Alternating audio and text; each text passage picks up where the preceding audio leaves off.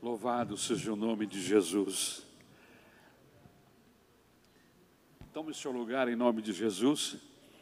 É uma alegria estar aqui com os irmãos esta noite. Amém.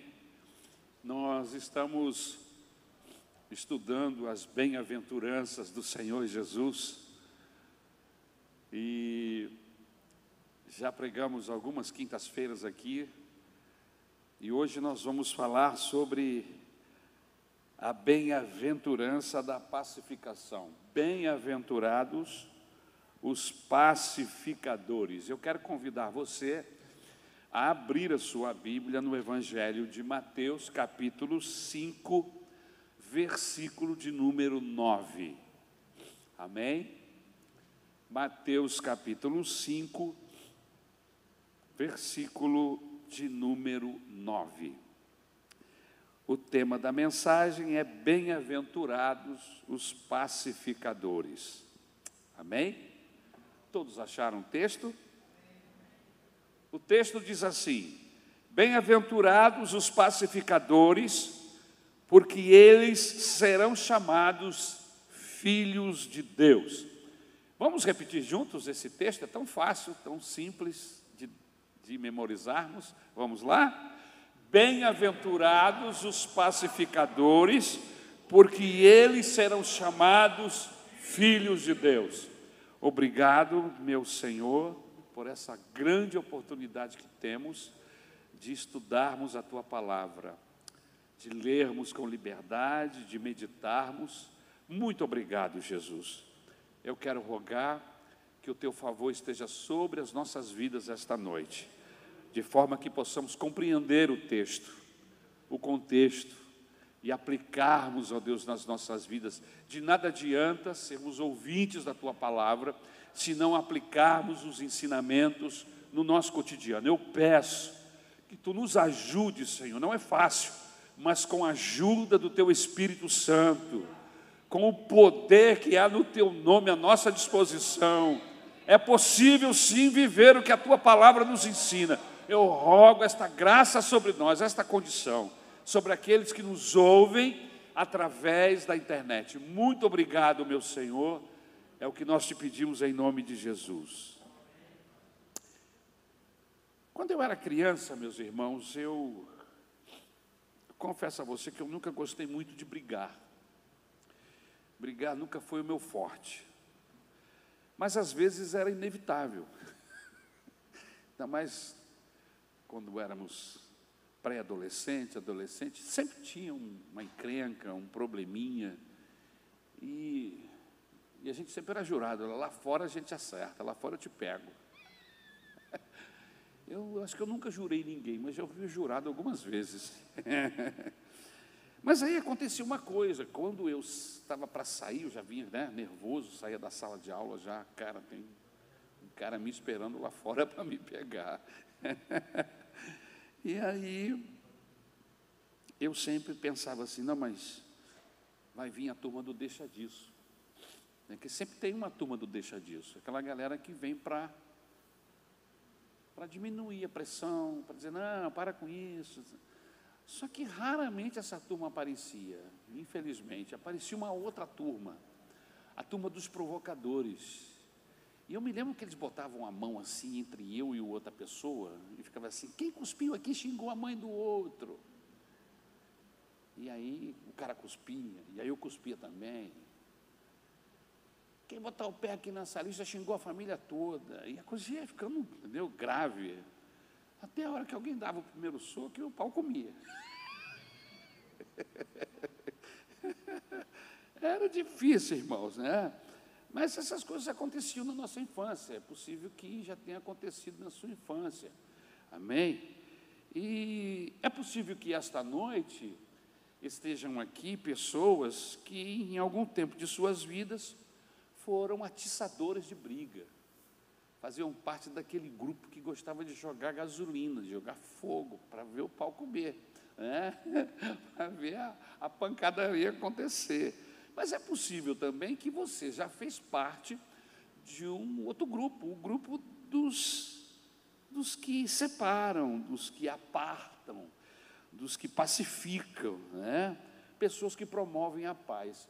Existem pessoas assim, irmãos, e eu, eu fico feliz em saber que existem pessoas assim perto da gente. Você conhece alguém da sua família que é assim? Lembra aí, dá uma, uma reviravolta aí na sua mente, faz uma virada aí, vê se você lembra de alguém que. Não, vamos começar pela paz. Hã? Alguém da sua família, dos seus filhos, sua esposa, seu marido. Não, meu marido é da paz, minha esposa é da paz, meus filhos, não, fulano é da paz. Mas ciclano, ciclano gosta de incêndio, ele, ele chega arrepiando. Já identificou essa turma? Hã? Aqueles que são da paz, ora por eles, para eles não mudarem, para eles continuarem. Aqueles que são da guerra, da briga, que gostam de provocar, de atear fogo, ore por eles em posição, se, se possível, com imposição de mãos, para que eles deixem esse lado e passem para o outro. Amém? A verdade é que nós vivemos em um mundo de guerra. E há diversas dimensões da guerra. Né? Há pessoas que estão guerreando consigo mesmas, há pessoas que estão brigando com o mundo, né? e há pessoas que brigam com Deus. Então, o mundo está em guerra e há vários tipos de, de guerreiros nesta guerra. Né? Vivemos em um mundo exposto ao ódio, Ainda há pouco, nosso diácono Alain estava falando sobre, sobre essa ação de cancelamento de pessoas. E a gente precisa tomar muito cuidado com isso, porque nós não somos desse mundo, tá, irmãos? Se o mundo entrou por essa linha, nós temos que entrar na outra, da do bem. Nós não cancelamos ninguém, nós damos oportunidades. Até porque Deus poderia ter nos cancelado e não nos cancelou. Amém? Pelo contrário, nos abriu a porta, nos aceitou, nos recebeu como estávamos. Como é que eu posso ter autoridade para cancelar alguém? Né? Biblicamente falando, isso é uma coisa maligna, que não vem de Deus. Amém? Então, é, portanto, é possível afirmar sem medo de errar que aqui, esta noite, existem pessoas que gostavam de instigar mas existem pessoas também que, que são pacificadores. Amém? Quem aqui não teve a oportunidade de colocar fogo no circo e depois ficar de longe assistindo o fogo queimar? Hã? Você já teve esse tipo de oportunidade? é possível que sim, é possível que não. É? Irmãos, promover a discórdia, fomentar o ódio, e brigas, é extremamente fácil. É extremamente fácil. É fácil espalhar a suspeita, é fácil incitar a vingança, é fácil ajudar no rancor, é fácil catalisar a vingança. Mas o que é a paz? O que é a paz? Há um pensamento que diz que paz semeada é felicidade colhida. Bonito esse pensamento, não? Paz semeada é felicidade colhida. Em outras palavras, quem semeia a paz é feliz. Amém? Aleluia. Quem participa de círculos de discórdia não são felizes. Essas pessoas não são felizes. Você pode fazer um, uma averiguação. Geralmente, pessoas que estão envolvidas em círculos de discórdia não são pessoas felizes. Mas a pergunta continua: Pastor, o que é a paz? Paz, irmãos, é estar conciliado consigo mesmo. Paz não é estar em uma praia, deitado, bebendo água de coco. É, isso não é paz, irmãos. Paz é estar conciliado consigo mesmo. Aqui no coração tem paz. E para se ter paz no coração, é preciso primeiro você ter feito paz com Deus. Não se pode gozar da paz de Deus sem antes fazer paz com Ele. E só existe uma forma de se fazer paz com Deus quando nós abrimos o nosso coração para Jesus. Fazemos paz com Deus mediante Jesus Cristo, seu Filho. Uma vez que temos paz com Deus, a paz de Deus inunda o nosso coração. Amém? Aleluia. Em segundo lugar, paz é saber conviver com pessoas diferentes. Se não soubermos viver com as pessoas que nos cercam, não teremos paz, irmãos. Então é preciso uma sabedoria de Deus, uma capacidade, amém? Um entendimento para sabermos viver com as pessoas que nos cercam. Em terceiro lugar, paz é a virtude de não se desesperar quando as circunstâncias são contrárias. Está tudo contra, nada a favor, mas o seu coração está em paz. Por quê? Você sabe que Deus está do seu lado. Você sabe que você está do lado de Deus. Você confia no Senhor. E mesmo que, haja promessas de explosões, de terremotos, de tribulações, dificuldades, você está tranquilo, porque você sabe que está nas mãos do Senhor, aleluia, que é o lugar mais seguro para estar um servo, uma ovelha. Bendito seja o nome de Jesus. Se não houver uma condição especial para administrar as lutas, você não tem paz. Enquanto eu estava trabalhando esta mensagem, eu me lembrei de uma canção muito linda, que é a canção dos vencedores por Cristo. Talvez não seja da sua época, mas foi da minha. Amém? A música diz assim: olha, você pode ter a casa repleta de amigos paredes e pisos cobertos de bem. Ter um carro do último tipo e andar conforme der na cabeça.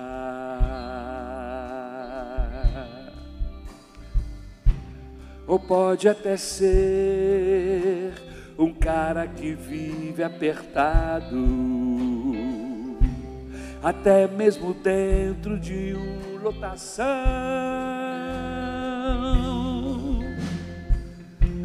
Curtindo assim mesmo fim de semana. Ao andar conforme der na cabeça.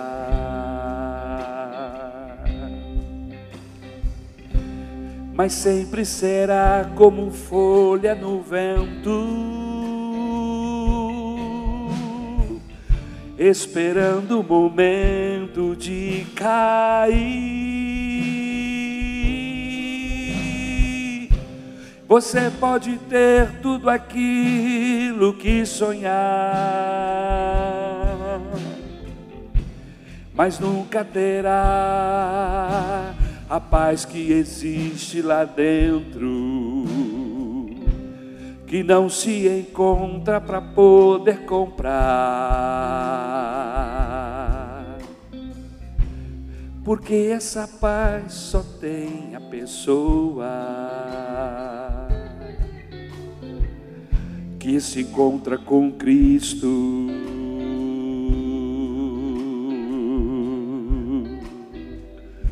Que se encontra com Cristo. Não tem jeito. Que se encontra com Cristo. Se Jesus não estiver dentro do nosso coração, é impossível você ter paz. E é impossível você abençoar outras pessoas tendo, ou melhor, levando essas pessoas, sendo um pacificador. Porque para ser um pacificador você tem que ter paz. Se você não tem paz, você não pode ser um pacificador. Por isso que só pode ser um pacificador aqueles que tiveram um encontro com Cristo. Quem é o pacificador? Jesus disse: Bem-aventurados os pacificadores. Quem são eles? Pacificador é aquele que consegue conciliar duas ou mais partes que estejam em litígio. Uma briga, um litígio, uma separação entre amigos, em um casal, e aí você chega e ajuda a conciliar essas duas partes, principalmente quando as duas partes se acham certas, que é o, o que mais acontece. Cada uma das partes tem a sua razão e não quer abrir mão da sua razão. E você tem que ter uma habilidade divina de Deus para conciliar essas partes, mesmo cada uma delas tendo a sua razão. Né? Quando a razão de cada um é conflitante, aí vem a guerra. Nesta hora, chega o pacificador para convencer, nesta hora chega o pacificador para desarmar os lados, as pessoas que estão vivendo conflito. Mas existem pessoas que chegam e armam essas pessoas, às vezes com informações, informações que não deveriam ser dadas naquele momento, até verdades, sim, até mesmo verdades, se elas são colocadas em um momento errado, eu preciso saber se eu estou promovendo a paz ou se eu estou promovendo a discórdia. Quem é o pacificador? Pacificador é aquele que consegue conciliar o vencedor e o vencido, mesmo quando nenhum deles admite culpa. Mas por que os pacificadores são chamados filhos de Deus? Porque Deus é conhecido na Bíblia como Deus da paz. Jesus é chamado na Bíblia como o autor da paz. Jesus é chamado na Bíblia de príncipe da paz, Isaías 9,6. Em Isaías capítulo 26, 3, o texto diz: Ele, Jesus, Ele, o Senhor, dará a paz àquele cujo coração está firmado nele. Lucas, capítulo de número 2, versículo de número 14, diz assim o texto: Glória a Deus nas alturas, paz na terra, boa vontade para com os homens. Foi o que os anjos disseram no nascimento do Senhor Jesus, quando encontraram-se com aqueles pastores no campo. Evangelho de João, capítulo 14, 27, Jesus disse, assim: Deixe-vos a paz, a minha paz vos dou, não vou a dou como o mundo a dá não se turbe o vosso coração, nem se atemorize. Aleluia! Quando os discípulos estavam trancafiados após a crucificação do Senhor Jesus, eles estavam com medos, estavam nervosos. Jesus lhes aparece e diz: Paz seja convosco. Aleluia. Romanos capítulo 14, versículo 27. Paulo diz que o reino de Deus não é comida nem bebida, mas é justiça, paz e alegria no Espírito Santo. Aleluia.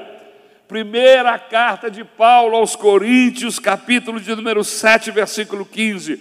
Deus nos chamou para vivermos em paz. É a partir C do texto.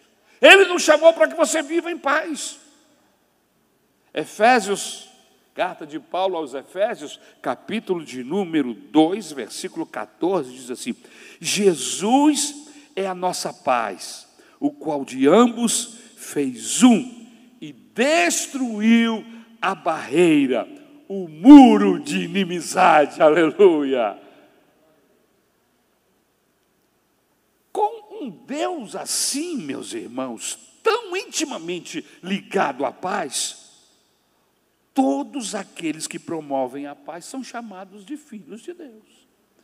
Se você quiser ser chamado de filho de Deus, se você quiser ser um filho de Deus, Você precisa promover a paz. Porque quando você não promove a paz, você não se parece com o seu pai, não se parece com Deus. Você começa a se parecer com o inimigo de Deus, com o diabo. O diabo é que é fuxiqueiro, o diabo é que é fofoqueiro, o diabo é que tem como objetivo promover a discórdia, a divisão, levantar muros. Mas Deus, Deus derruba os muros, Deus promove a paz, Ele cura os corações doentes. Por isso que gente de Deus, gente que, que ama Jesus e é da igreja do Senhor, não pode em nenhum momento estar envolvido em processos que leve as pessoas a perderem a paz. Característica de gente que anda com Deus é a paz. Por quê? Porque o nosso Deus é o Deus da paz. Então eu, como filho de Deus, eu, como representante de Deus, eu preciso exalar paz em tudo que faço. Nos meus relacionamentos mais íntimos, mais próximos, na minha casa, no meu relacionamento com minha esposa, com os meus filhos, com os meus pais, com os meus irmãos, e vai abrindo leque, com os meus vizinhos, com os meus amigos de trabalho, com os meus amigos de faculdade, de escola, de universidade. Aonde eu estou, eu sou o embaixador da paz, porque eu sou filho daquele que é a paz. Não há coerência alguma entre uma pessoa que não promove a paz e um discípulo do Senhor Jesus. Não há como encaixar isso, irmãos. Por isso preciso vigiar. Por isso eu preciso estar atento. Se existe uma coisa que todos nós devemos temer, é ser motivo de discórdia, de separação e de dissensão. Você se lembra em algum momento da sua vida de você ter estado nesta situação? Querendo ou não, você acabou promovendo um, um distúrbio, uma angústia Hã? Querendo ou não, você acabou separando pessoas amigas? Provocou uma dissensão? Queridos, você sabe que o meu maior medo é que a minha vida seja um motivo de discórdia. É que a minha vida, é que o meu ser, é que eu seja um semeador de angústia. Que eu seja um semeador de contenda porque não existe nenhuma identificação minha com Deus se eu ajo dessa forma. Você já imaginou ouvir de uma pessoa, por sua causa, eu não falo mais com Fulano? Que terrível! Terrível uma pessoa chegar para você e dizer: por sua causa eu deixei de amar o meu pai, deixei de amar a minha mãe, Inclusive, eu quero abrir um parênteses para falar para algumas mães e para alguns familiares que fazem a alienação parental. Isso não é bíblico. O seu marido pode não ter sido um bom marido para você, e eu lamento, mas de repente ele é um bom pai, mas você o tempo todo alimenta malignamente os seus filhos de informações negativas sobre o pai deles. Ou você alimenta malignamente informações sobre a mãe deles, para que eles cresçam odiando o pai, para que eles cresçam odiando a mãe. Será que algum dia você vai poder ouvir isso? Por sua causa, mamãe, eu odeio meu pai. Por sua causa, meu pai, eu odeio minha mãe. Você não pode ser motivo de discórdia. Que você não goste da ação, do, da ação do seu marido, que você tenha dificuldades com ele. Eu não vou entrar nesta área do assunto, mas você não pode absolutamente entrar por esse caminho.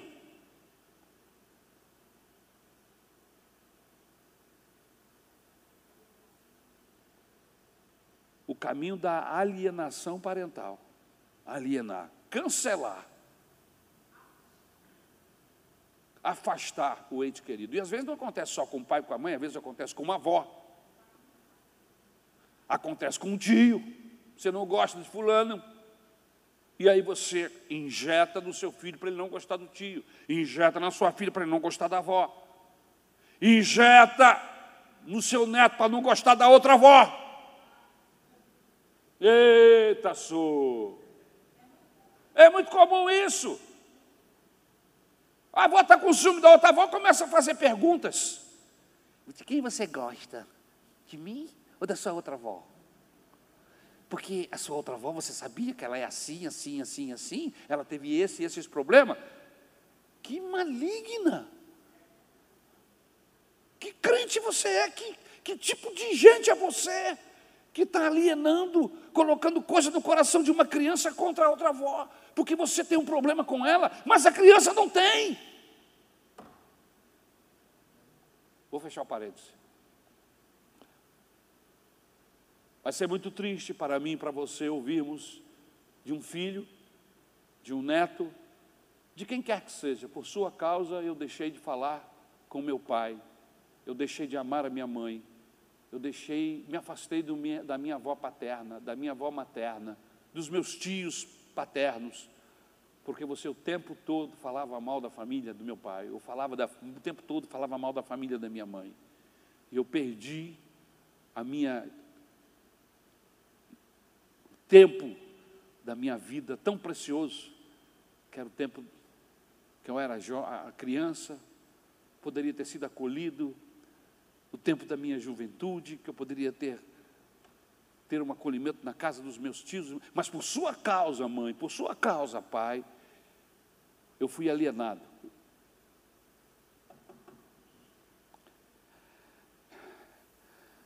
Irmãos, não sejamos instigados pelo ódio. A Bíblia diz para a gente promover a paz. Queiramos ser filhos de Deus. Deixemos a teoria e vamos para a prática. Eu queria te dar algumas dicas de como promover a paz. Como é que eu promovo a paz, pastor? Em primeiro lugar, se você quiser ser um pacificador, saiba falar a verdade. Como é que é isso, pastor? Saber falar a verdade. Não é só falar a verdade? Não.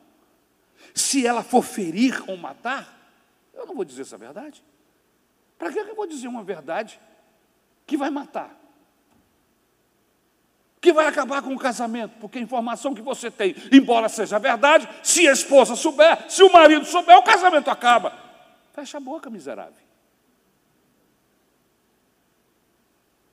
Não fala essa verdade. Porque essa verdade vai destruir. A verdade, irmãos, ela não basta ser verdadeira. É preciso medir, pesar a minha motivação. Com qual motivação eu estou querendo falar essa verdade? Essa motivação, essa verdade que eu quero falar, a minha motivação é separar, é afastar. Eu quero ter vantagem na minha relação com a minha neta, aí eu falo verdades que não necessariamente minha neta precisa saber. Você está entendendo aonde eu quero chegar, irmãos? A verdade não basta ser verdadeira, eu preciso pesar a motivação na qual ela foi falada, também tem que ser verdadeira. Você precisa pesar na balança. Quantas vezes a verdade é dita para matar? A verdade é dita para ferir. Em nome da verdade, nós matamos, nós ferimos pessoas. E tem gente que adora isso. Eu sou verdadeiro. Não, você é grosso. Desculpa. Eu sou verdadeiro. Não, você é grosso, que não porta, é mal educado. Mal educado. Quem é que ouviu sua verdade? Eu aprendi, irmãos, que verdades são presentes.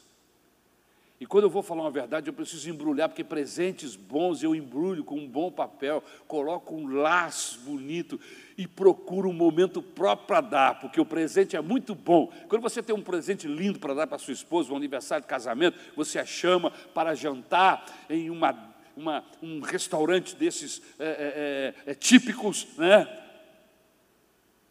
De massa italiana, e tem um cara lá dentro que troca um, um, violino maravilhoso. Você entra e, no determinado momento, você tira o presente e mostra para ela. É o momento próprio. Verdades precisam ser faladas em horas certas. Você entendeu, irmão? Porque são presentes. Presentes eu não jogo das pessoas, presente eu dou. Hã? Você chega com uma pedra preciosa e chega assim: segura aí, mulher! E joga a pedra nela. É assim? A pobre da mulher vai ter uma marca na testa porque ganhou uma, uma pedrada. É assim que você entrega uma joia preciosa? Não, você coloca numa caixa, você trabalha nesse momento para marcar. Prepara o ambiente.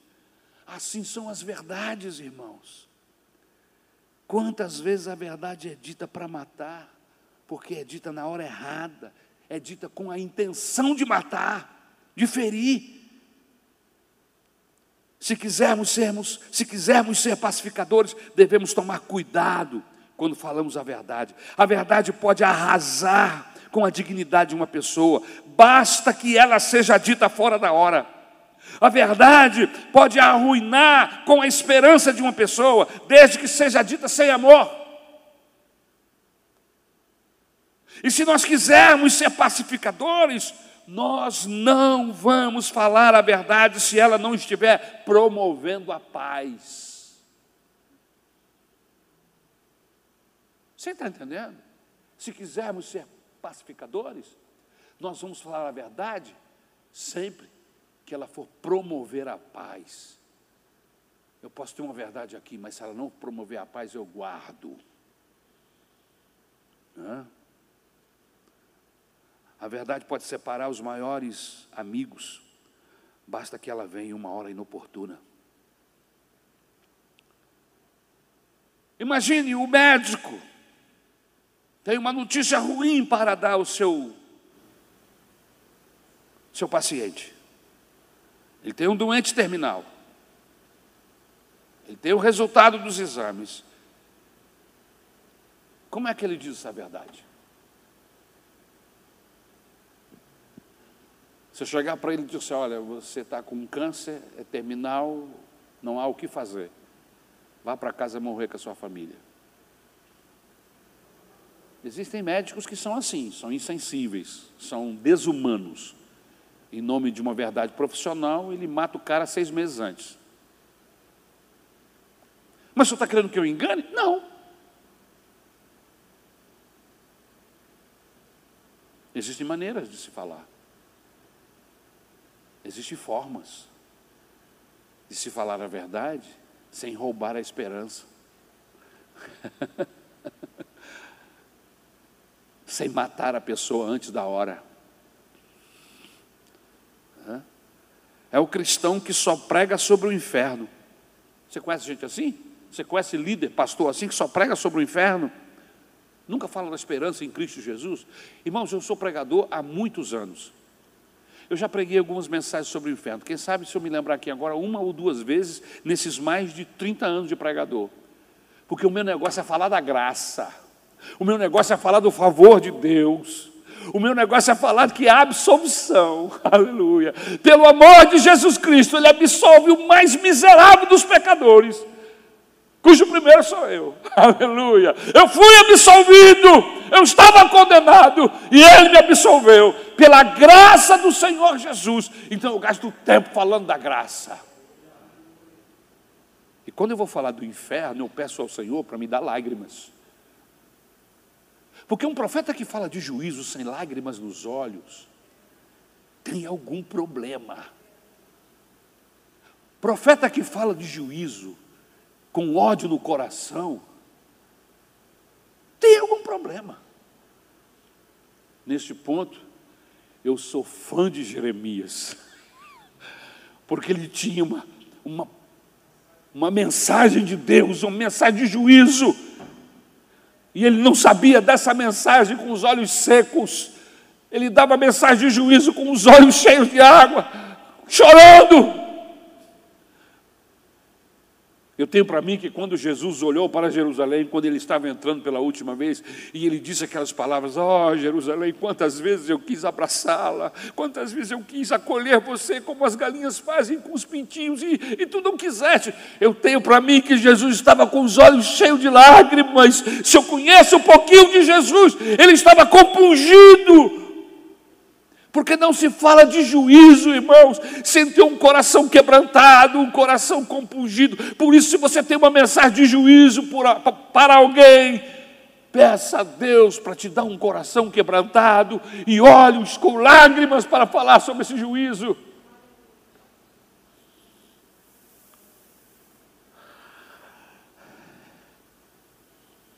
Provérbios capítulo 25, versículo 11 diz assim: como maçãs de ouro em salvas de prata, assim é a palavra dita a seu tempo. Antes de você falar, ore, peça a Deus, põe um guarda na minha boca, Senhor. E depois se pergunte: será que, que essa verdade que eu tenho para dizer vai promover a paz? Será que vou destruir essa pessoa?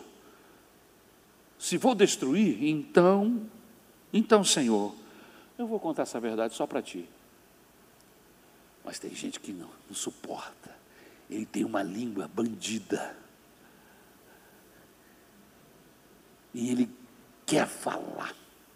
E se ele não fala para a pessoa, ele fala para os outros. Isso é falta de caráter. Fofoca é falta de caráter. Gente de Deus tem caráter.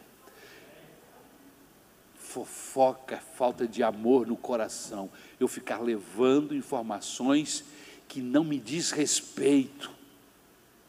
Pode ser até verdade, mas o que é que você tem com isso? O que é que você tem com isso? Quando morrer, o corpo vai no caixão e a língua tem que chamar um corpo de bombeiro para levar a língua.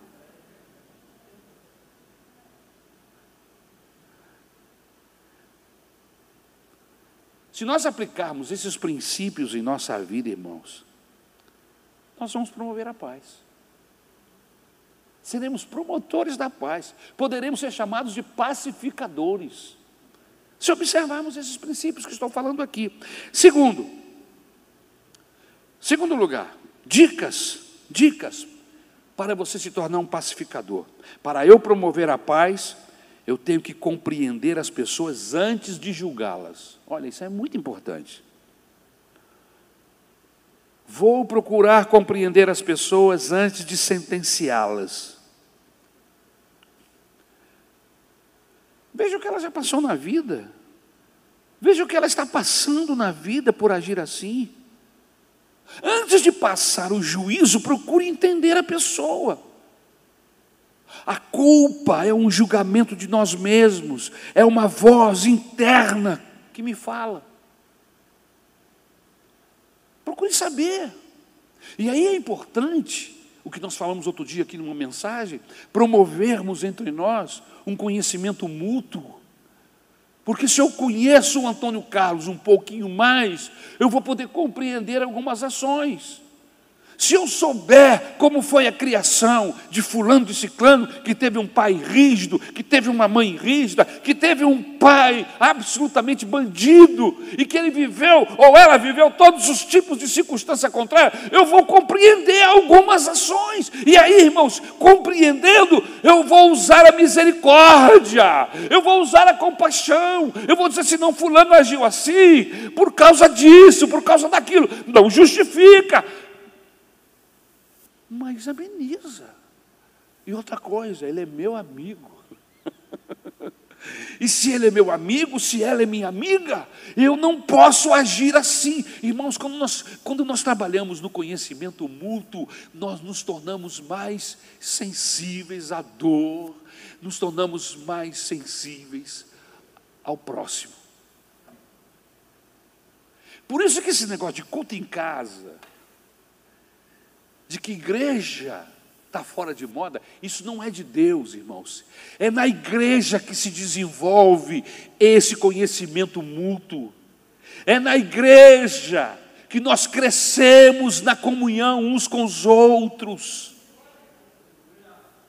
É na igreja que nós nos afiamos, no trabalho, que nós aprendemos a respeitar o outro, aprendemos a admirar as pessoas, aprendemos a gostar das pessoas, amar as É na igreja, irmãos.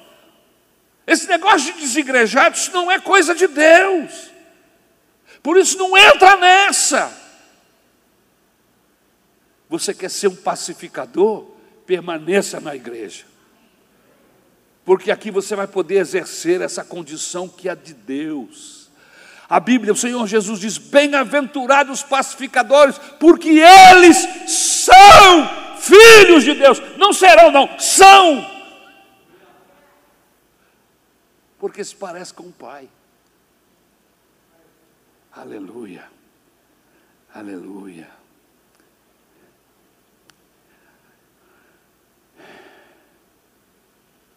Eu não sei se você já ouviu a parábola do caçador. Um caçador chegando em casa vê o seu cão todo ensanguentado do lado de fora da casa. Quando ele viu o cão naquele estado, ele se desespera e pensa: esse animal fez alguma coisa ruim com os meus filhos. E ele saca da arma e mata o cão. Quando ele entra em casa, ele vê dois lobos que estavam mortos na sala, os seus dois filhos seguros no canto da sala. O animal tinha lutado com os lobos e protegeu os meninos. Qual é a lição? Antes de atirar, primeiro, procure saber Antes de atirar, primeiro, procure entender. Você pode se precipitar e matar alguém inocente. Não vai atirando. Procure saber quem é que está do outro lado. O que, que aconteceu? Não se precipite. E isto é para quem quer ser pacificador. Agora, para quem quer continuar vivendo uma vida sabe, sem compromisso com Deus, embora esteja na igreja, continue atirando, continue descarregando em cima do primeiro, sem saber, precipite-se, seja um precipitado.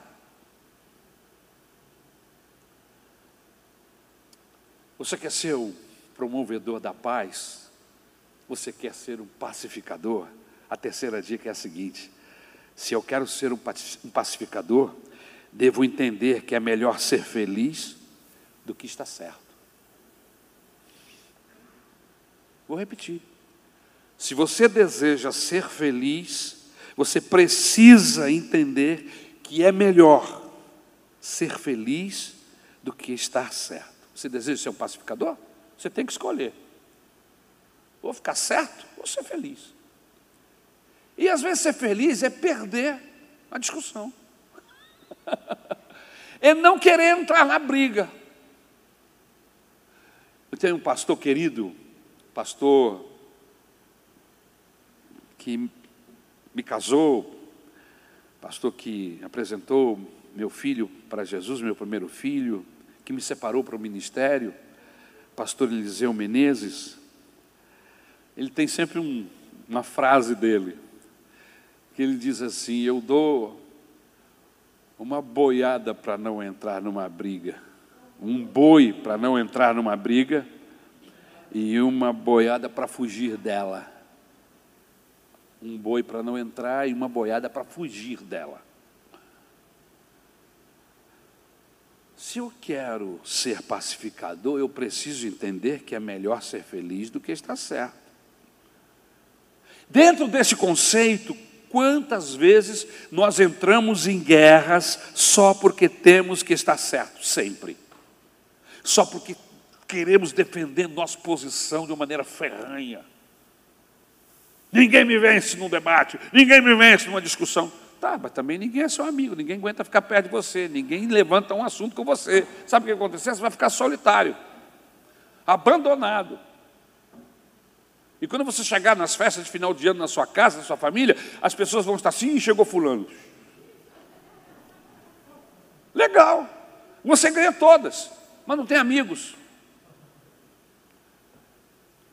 Sabe, irmãos, nós nos indispomos com as pessoas só porque achamos que estamos certos. De repente não é importante estar certo. De repente não é importante ter razão. De repente não é a coisa mais importante da vida que você está, sendo, está discutindo. O mais importante é estar bem, é ser feliz, é ter amizade.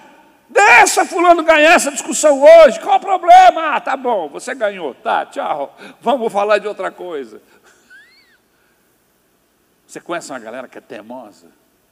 Que as pessoas já disseram assim, tá bom, não quero mais falar sobre esse assunto, mas eu vou continuar falando. Não, mas me, você tem que me ouvir, ainda pega o seu queixo assim. Tem gente que tem essa mania, né? Ele fica falando com a mão, ele, te, ele puxa o braço para você dar atenção, ele pega o seu rosto para botar na direção dele, ele quer falar o que ele tem para falar. Você conhece gente assim, irmão? Nem olha para o lado, fica aqui olhando para mim.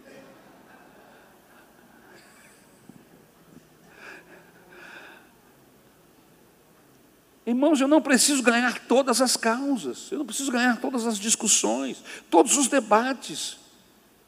Muitas das nossas guerras acontecem porque nós não cedemos. Queremos sair com a última palavra sempre.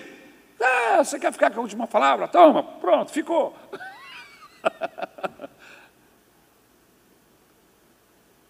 Mas eu não sou gente de levar desaforo para casa. Então fica lá brigando. Perde a sua paz, provoca ah, inimizades. O que é melhor? Não é melhor ser feliz? Não é melhor depois da festa você abraçar as pessoas e dizer: Olha, foi que legal que foi essa noite. Valeu, foi bom ter vindo aqui. Foi tão gostoso, nós conversamos, não brigamos. Estou saindo mais, gostando mais de você. Vamos promover outras reuniões como essas. Porque é melhor ter paz do que ter razão. aleluia, aleluia. Eu não levo desaforo para casa, leva, leva sim. Porque é melhor ser feliz do que ganhar discussão. Sair com a última palavra. Em quarto lugar, você quer ser um pacificador? Lembre-se, devo ter a consciência de que as palavras ferem, os atos matam e as virtudes marcam para sempre. As palavras ferem, os atos matam, mas as virtudes marcam para sempre. Sabe o que, que William Shakespeare escreveu? Interessante. O tempo passa e os amigos, mas as memórias são eternas. Como é que você quer ser lembrado? Pô, lembra de fulano? Que sujeito brigão. Que sujeito encrenqueiro. Não tinha uma reunião que ele não arrumava uma encrenca. Não tinha um jogo de bola que ele não arrumava uma encrenca. O nome dele devia ser Senhor Encrenca. Fala demais, fala. É assim que você quer ser lembrado? Ou você quer ser lembrado assim, poxa, você lembra de fulano? Que cara legal, que papo bom, coração grande, um amigão amoroso, que saudade dele. Será que ele ainda está vivo? Vamos ligar para ele? Como é que você quer ser lembrado? O tempo passa e os amigos, mas as memórias permanecem, são eternas. Sabe o que escreveu Milo Fernandes? Viver é como desenhar, mas sem borracha. Por isso, cuidado. Você está vivendo, está desenhando, mas você não tem borracha, precisa tomar cuidado para fazer o traço certinho, porque não tem como apagar. Vivamos com a consciência que algumas coisas nunca mais serão consertadas. Por isso eu preciso ter cuidado. Ninguém pode voltar ao passado para consertar nada, irmãos. O tempo só anda para frente. Ninguém pode voltar, por isso eu preciso viver o presente com cuidado, porque eu posso estar marcando negativamente pessoas e eu não vou ter como apagar isso. Nossas palavras ferem, matam, mas o pacificador age com cuidado. pois o alvo dele, a chamada dele é para curar, é para juntar, é para abençoar. Eu gostaria que Deus levantasse aqui da nossa igreja em Campo Grande dezenas de pacificadores que os nossos membros, os membros da nossa igreja, sejam tocados por Deus e sejam conscientizados. Eu quero ser um pacificador doravante, pastor. Eu vou promover a paz. Eu quero ser, eu quero ser chamado filho de Deus. Aleluia. Em quinto lugar, se você quer ser um pacificador, você deve estar em paz com você mesmo e jamais emitir a sua opinião sobre os outros, para que você não projete nos outros suas próprias frustrações, fobias e etc. Gente ferida geralmente fere. Gente ferida fere. E se eu estou ferido, eu preciso cuidar da minha ferida antes de querer cuidar da ferida dos outros. Porque se eu estou ferido e tento cuidar da ferida dos outros, eu vou passar doença minha para as pessoas. Por quê? Porque eu sou ferido. Quantas vezes você já não ouviu pessoas no, no, caminho da sua vida, na sua jornada, dizer assim: Eu já vivi situações assim, e comigo eu acho agora assim, assim, assim, joga veneno em vez de vir com, com água fria, com gelo. Mas como ele está ferido, ele foi ferido, Fulano fez isso com você, pois ele fez comigo também. Isso não presta, isso nunca valeu nada. Isso é um cachorro, um animal. Ele está ferido. E às vezes foi ferido pela mesma pessoa.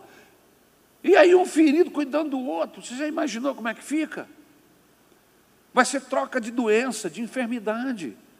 Se eu quero ser um pacificador, eu devo estar em paz comigo mesmo e jamais emitir a minha opinião sobre os outros para que eu não projete minhas próprias frustrações e fobias sobre as pessoas. Geralmente, o que vemos em nós mesmos, nos outros, é o que nós criticamos.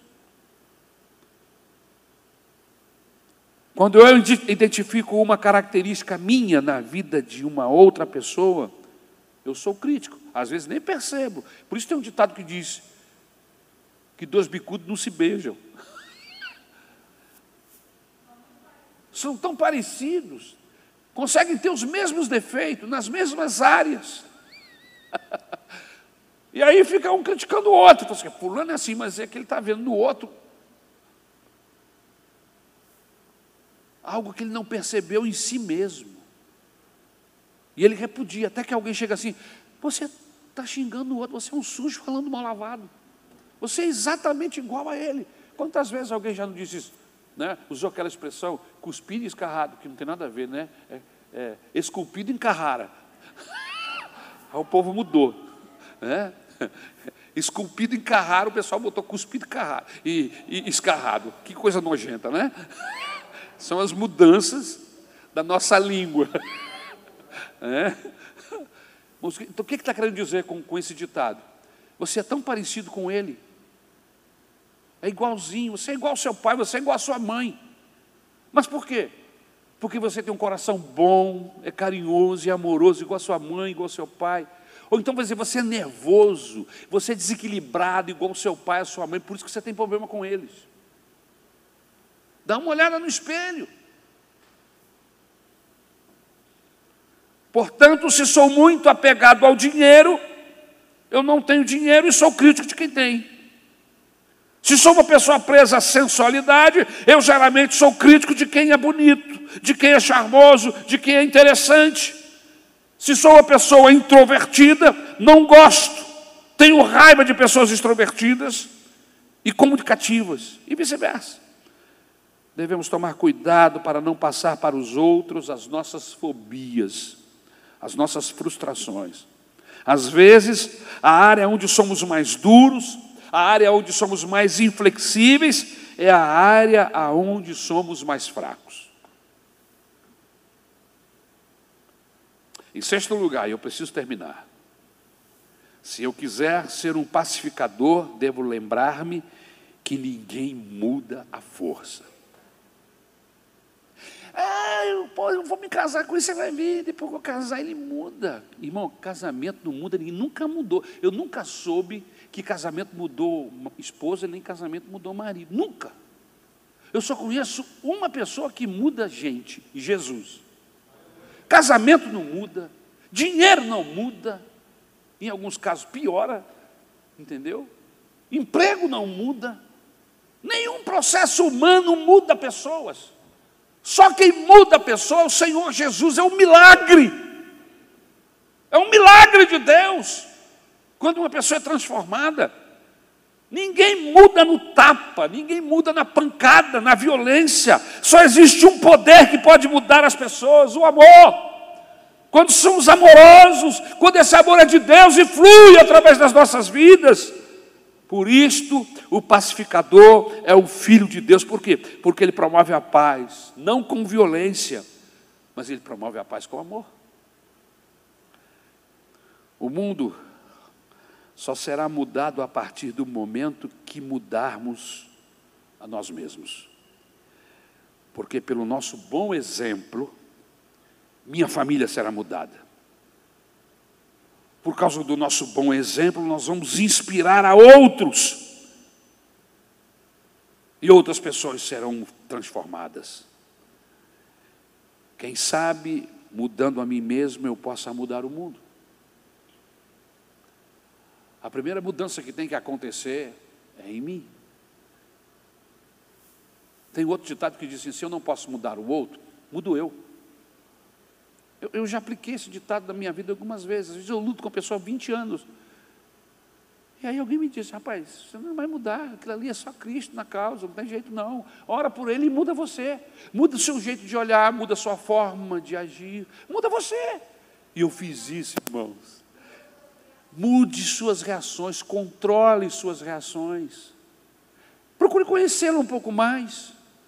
Quem sabe você vai até compreender mais algumas atitudes dessa pessoa. E quem sabe você vai até amar essa pessoa. Mas você não vai ser mais resistente. Você vai entregar isso para Deus e vai mudar o seu olhar, vai mudar o seu coração. Aí, irmão, a vida fica leve. Certo? Certo, irmãos? E aí você não vai estar lá, numa praia maravilhosa no Ceará, pensando na sogra. Viajou para longe da sogra 3 mil quilômetros, levou ela com você aqui. Levou a Nora. Foi para Cancún. Não, aqui mesmo no Brasil. Gramado. E levou a Nora para Gramado. E fica lá o tempo todo resmungando e blasfemando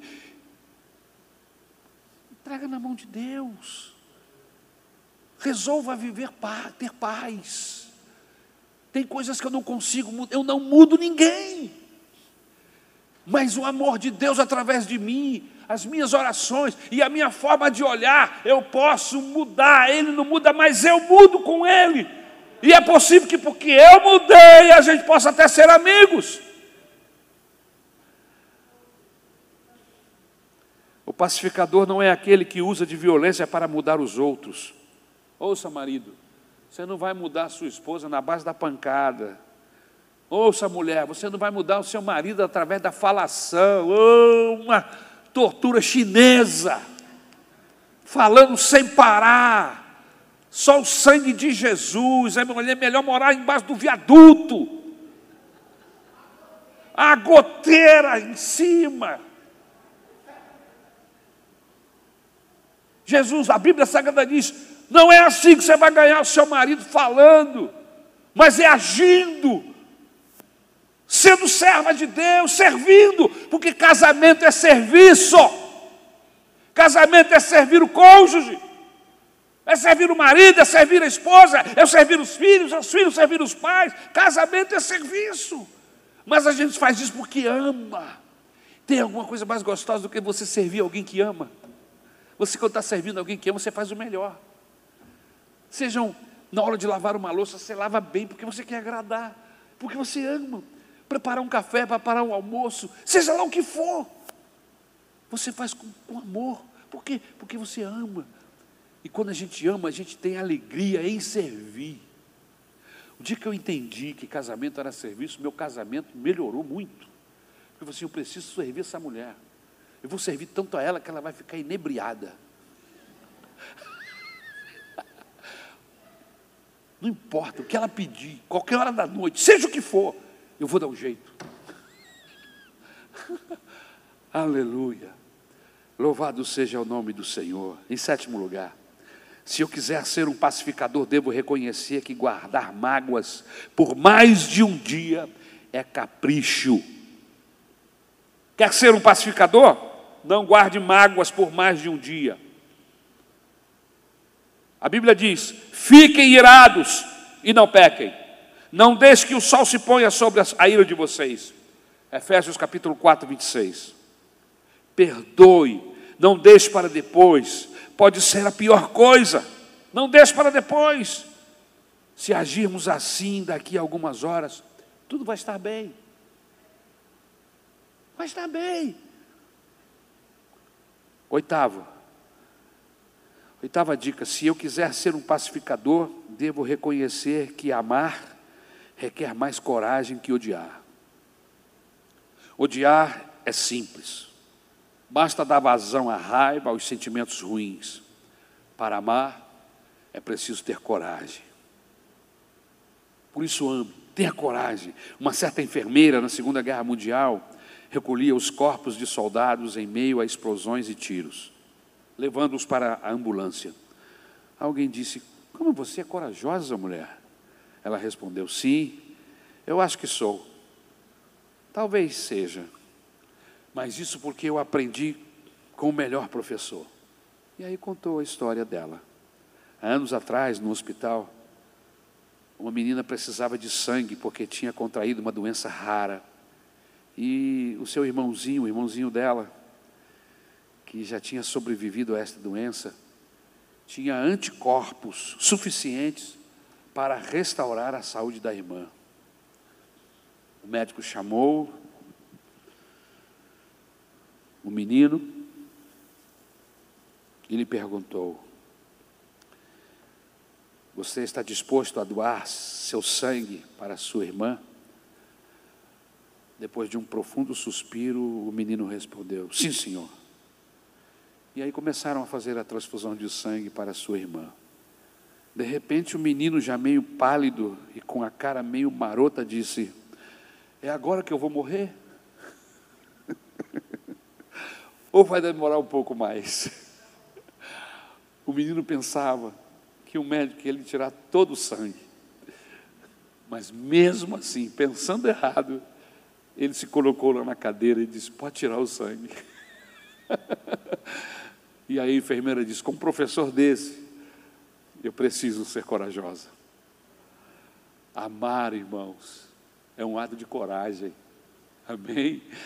Não desista do seu irmão. Eu sempre me lembro da pergunta de Deus a Caim: Caim, onde está o teu irmão, Caim? Caim disse: Por acaso eu sou o guardador do meu irmão?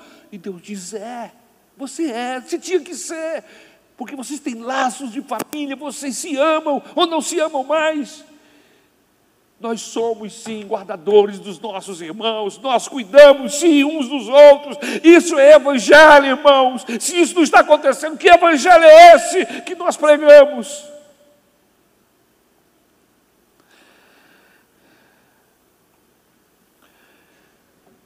Amar é se vulnerabilizar, é se deixar vencer pelo amor. Odiar é simples, irmãos, basta, basta criar uma muralha e ninguém toca em você. Amar é se expor, é se deixar vencer pelo amor. Aleluia. Em todo lugar, e eu vou terminar.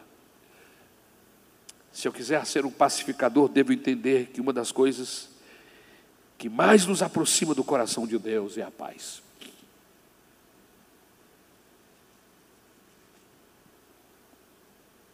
Mesmo em meio a turbilhões de problemas, mesmo em meio a muitas dificuldades, é possível ter paz. O Deus que nós servimos não conhece o pânico. Estarei mais perto de Deus quando tiver paz, e serei um pacificador. Em décimo lugar, e termino. Se eu quiser ser um pacificador, devo, devo entender que tanto o ódio como a paz têm o poder de multiplicação em escala geométrica. Se eu quiser ser um pacificador, eu preciso entender que tanto o ódio como a paz, ela pode multiplicar-se em escala geométrica. Você já participou daquelas correntes para ganhar dinheiro? Eu, quando eu era da escola, fizeram uma corrente na escola, eu entrei pelo cano, entrei na corrente, dei o meu rico dinheirinho e não ganhei nada, perdi. Umas correntes, né? Para ganhar dinheiro. E vai entrando, né? Quanto mais gente vai entrando, os primeiros vão ganhando mais, né? Mas existe uma corrente chamada corrente do bem, aonde uma pessoa faz o bem para alguém e essa pessoa que recebeu o bem de alguém faz para uma outra, e isso vai passando, vai passando, vai passando, vai passando, e se torna uma corrente enorme de pessoas praticando o bem. E quanto mais bem vamos fazendo, mais ma, ma, maior é a corrente, vai se multiplicando, vai aumentando. Você assistiu aquele filme A Lista de Schindler? O Schindler disse em um determinado momento, perto do, do final do filme, ele disse assim: Mas eu, mas eu só salvei mil e duzentas pessoas, eu podia ter salvado mais. E alguém lhe respondeu: Não, você salvou toda uma geração. Os últimos dados que eu consegui sobre essas 1.200 pessoas é que elas se multiplicaram. E em 1996, elas eram mais de 6 mil descendentes desses 1.200. Se multiplicaram. Assim é a paz. E assim também é o ódio, multiplica-se com projeção geométrica. Por isso, a orientação de Deus é ame, ame e passe para frente, ame e passe para frente, seja bom. O apóstolo Paulo nos ensina e nos diz e nos exorta, dizendo: não deixe de fazer o bem, faça o bem sempre. Por quê? Porque isso vai se multiplicar. E a Bíblia diz que aquele que semeia boa semente vai colher, aleluia. Vai colher 30 por um, 60 por um, 100 por um, aleluia.